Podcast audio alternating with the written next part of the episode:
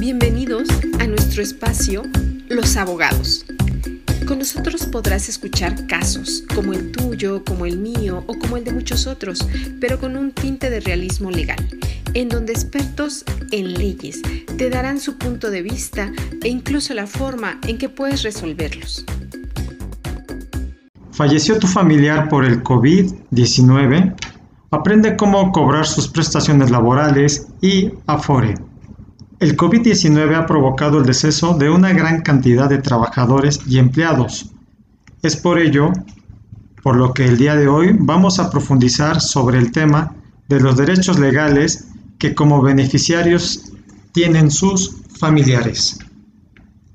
Si eres beneficiario del trabajador fallecido, tienes derecho a reclamar que se te entreguen las prestaciones laborales que quedaron en favor del trabajador, tales como salarios, primas, aguinaldo, vacaciones, prima vacacional, utilidades y toda aquella que al momento de su deceso no, le haya sido cubierta por el patrón.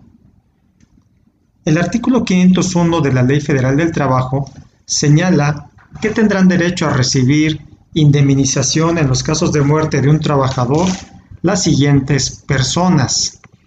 La viuda o el viudo, los, hijos menores de 16 años y los mayores de esa edad si tienen una incapacidad de 50% o más, así como los hijos de hasta 25 años que se encuentren estudiando en algún plantel del sistema educativo nacional, los ascendientes que dependían económicamente del trabajador, la concubina o la persona con la que tuvo hijos, las personas que dependían económicamente del trabajador y a falta de todos ellos, el Instituto Mexicano del Seguro Social.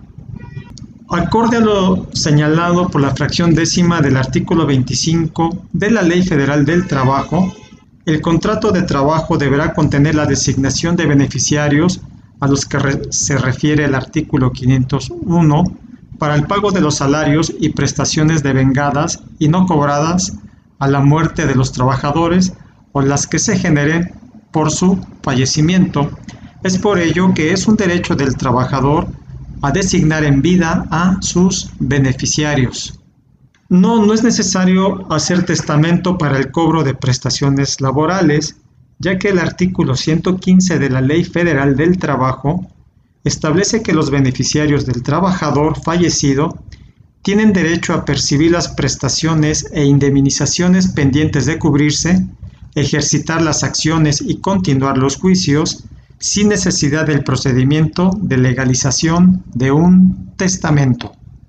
Si tu patrón o la AFORE te están pidiendo que exhibas una constancia de la Junta de Conciliación y Arbitraje en la que se te declare beneficiario del trabajador fallecido, debes acudir precisamente a la Junta de Conciliación y Arbitraje competente para iniciar un juicio de designación de beneficiarios, el cual procede cuando el trabajador falleció y sus beneficiarios, tales como esposa, concubina, hijos, padres, etc., quieren hacer valer el derecho y reclamar las prestaciones que generó el extinto, tanto en la empresa como en el SAR, Afore e Infonavit.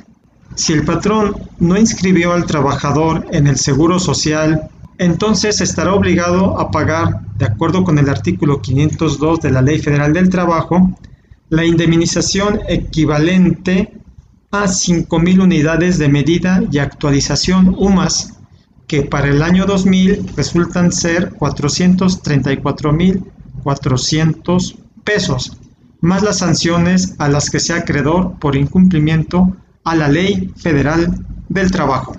En pantalla te dejo nuestras redes sociales para que nos sigas y por favor suscríbete a nuestro canal de YouTube y activa la campana para recibir las actualizaciones. Hasta pronto. Si te gustó este capítulo, compártelo con un amigo. Así lograremos que un mayor número de personas conozcan sus derechos, ayudándonos además a difundir la cultura jurídica. Si quieres conocer más de estos temas, búscanos en tu red social preferida y servicio de podcast. Te pido también nos califiques con 5 estrellas y nos des un me gusta. Muchas gracias por tu atención. Hasta pronto.